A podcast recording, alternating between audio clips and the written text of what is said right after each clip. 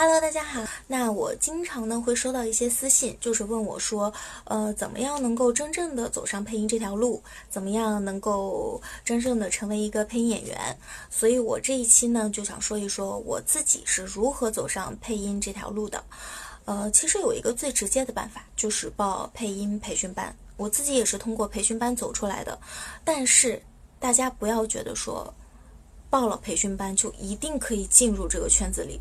因为，我其实能够踏到进入这个圈子里，也是付出了很多很多很多的努力的。这个我在后面会说到。我只是想告诉大家，培训班只是你了解、呃接触配音的一个途径，它也是你，呃可以说是进入这个圈子的一个桥梁吧。但是，不是说一定可以进到这个圈子里。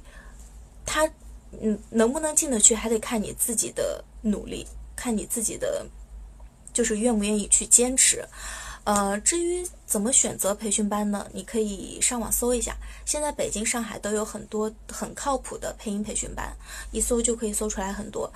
呃，他们会经常在自己的微信公众号呀、微博啊发布一些招生的信息，然后你可以根据这些信息选择一个呃你觉得很适合你的、你喜欢的一个工作室去培训。还有就是配音培训班一般只有几个月。而且这几个月可能也不是天天都上的，所以其实能够带给你的、教给你的，也就是对配音的一个体验，然后对于这一行的了解，还有就是对不同类型配音的一个学习。但是大家不要觉得说，报了培训班之后我就可以掌握配音了，不是这样的。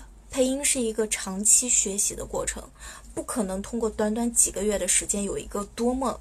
大的一个飞跃的，这是需要你自己去练习的。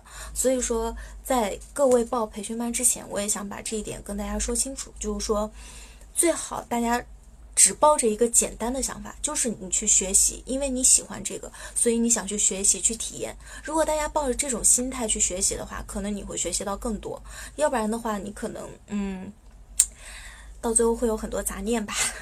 所以我觉得。报培训班，我觉得大家就还是抱着一个学习的心态吧。想系统训练声音，让声音更动听，可以加老师微信：四幺九八八四二三。